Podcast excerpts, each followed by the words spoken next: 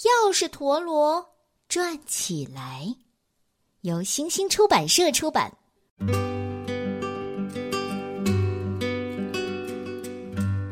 枫树小学的操场尽头有一个游乐场，大家最喜欢这个游乐场了。在一年级的学生当中，独木桥走得最快的是浩杰同学。第三学期到了，一个降了厚厚白霜的早晨，浩杰来劲儿了。这种独木桥，我单腿蹦就能蹦过去。可是，没等他走几步，啊！是的，浩杰滑了下来，摔断了骨头。原来独木桥上的霜结成了冰，浩杰被送到医院，还动了手术。从那天开始，游乐场就被一大把锁头给锁住了，谁也别想进去。春天到了，浩杰又变得活蹦乱跳。他已经上二年级了，校长也换了一个人，可是游乐场的锁头还挂在那里。五年级的高红责怪地说：“都是你惹的祸，你看怎么办吧？”浩杰咬着嘴唇，一声不吭。这时候，四年级的小戴站出来维护他了：“你说这些有什么用呢？得想个办法把锁头打开。”一旁的光勇和美智也赞成的说：“对，我们得想个办法。”这时候，从校长室的窗户里伸出来一个脑袋，是新来的校长。明天是好天气还是坏天气呢？反正他望着天空。浩杰好像想到了什么，朝窗户那边跑去。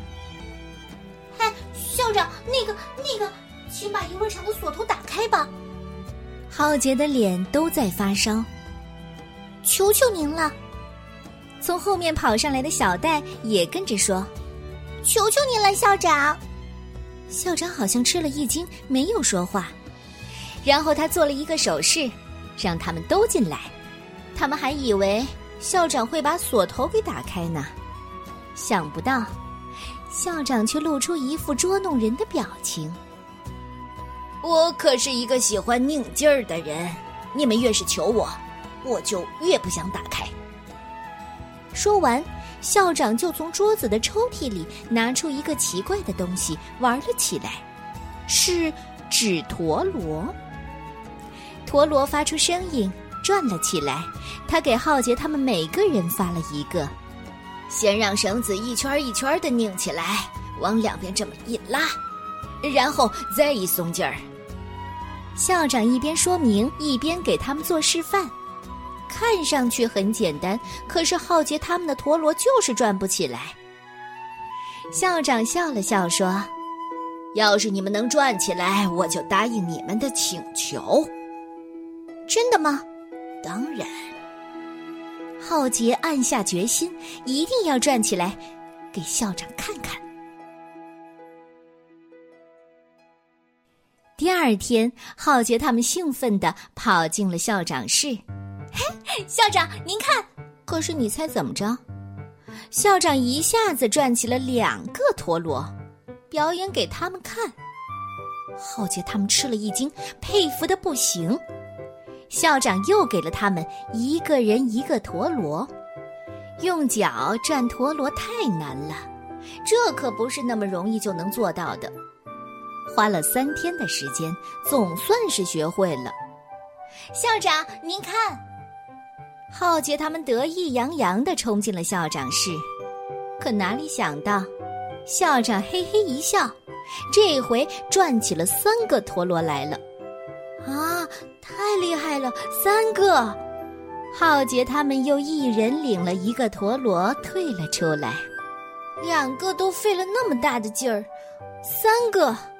对呀，三个根本就不可能嘛！我退出了。小戴气呼呼的回家了。可是浩杰不甘心，我要再试一试。高红他们和浩杰一起继续挑战。咦，刚才差点就转起来了，实在太难了。小戴回到家里，他们家有一棵大柿子树，院子里落了一地的柿子。好像一只只小雨蛙。嗯，对了，我用这些柿子做一条项链吧。这可是奶奶教给他的玩法。第二天早上，小戴把项链悄悄地放在了校长的桌子上。他是想告诉校长的是：你看看，还有这样的玩法，你会吗？哼！这一天早上呢，校长登上了早操台，他的脖子上真的是挂着一串青柿子项链。今天早上有人送给我一个这么好的东西。呃，谁送的？我想对他说一声谢谢，请举一下手。可是没有人举手，小戴也没有。那才不是礼物呢！小戴把脸扭向了一边。浩杰他们后来花了五天的时间，终于能转三个陀螺了。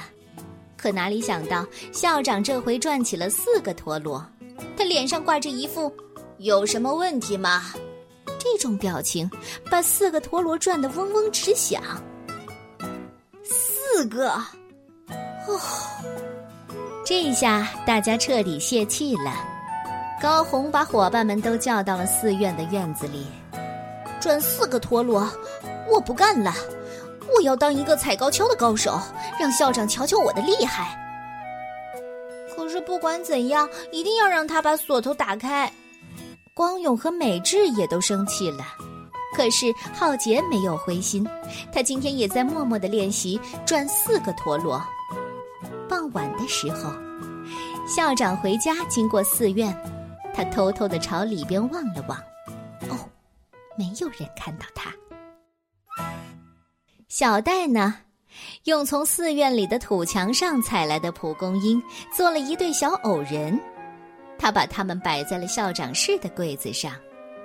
但是，我可声明一点，在小戴看来，这可不算什么礼物，他只不过是想向校长炫耀，我也有我会玩的东西。后来，又过了好多天，一个星期六的下午。他们把校长叫到了寺院的院子里，浩杰坐在石头台阶上，灵巧地转着四个陀螺。高红他们踩着高高的高跷，大步大步地走着，还时不时地来一个单腿蹦。而小戴呢，摘来叶子，啪啪地拍着，在一边助威。以呀！校长满意的点点头。那，请你打开游乐场的锁头吧。大家轰的一下把校长给围住了。呃，好吧，就开一会儿，就开一会儿。校长朝操场那边走去，大家超过了校长，朝游乐场的大门跑去。锁头终于打开了，浩杰冲在了最前面，校长也跟在大家的后面，小心的走下滑梯式的陡坡，穿过树丛和藤蔓。来到一块大岩石的下面，大家钻进岩石的一个个凹坑里，装成土地神。请把游乐场还给我们。土地神们一起低下了头。不行，要等下个星期的教员会通过才行。现在我还不能答应你们。校长脸上还是一副说不准的神情。就这样过了八天。游乐场的锁头打开了，高红提醒说：“浩杰，你可别再惹祸了。”我保证不会了。浩杰站在独木桥上，开心极了，而小戴的兜里装满了野豌豆，拧劲儿还真管用呢。下回再想个什么法子捉弄他们呢？校长听着从游乐场那边传来的声音，心里好开心。就在这时候，从窗户下边传来了草笛声。哦，这是野豌豆做的草笛。校长偷偷的瞟了一眼，啊！三个人转过身来，他们的上下眼皮间撑着细叶益母草。校长吓了一跳，随后大笑起来。浩杰他们也笑了。果然是你们，项链和蒲公英偶人。原来都是你们，谢谢。校长也要了一个草笛。可是校长，明天做早操之前一定要吹响哦，要吹给大家听。浩杰和其他孩子们给校长留了作业。可是到了第二天早上，校长的草笛还是吹不响。校长请求说：“呃呃，不不行啊，还是你们替我吹吧。”于是高红和小戴走到麦克风前，吹出了悦耳的笛声。在草笛的伴奏下，浩杰和校长转起了四个陀螺，操场上响起了一片喝彩声。从这一天开始，草笛和纸陀螺开始大流行起来。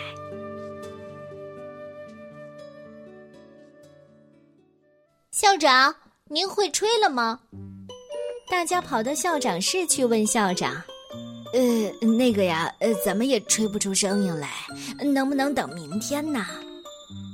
校长挠着头，等到明天，等到明天，可是都等了一个星期了，校长还是没有吹出来。不过他每天都在努力的练习。你猜校长最终会吹出草笛声吗？我也不知道。但是我想告诉你，不是谁都可以把所有的本领学会的。你也有大人不会的小本领，对吗？董阿姨明天接着给你讲。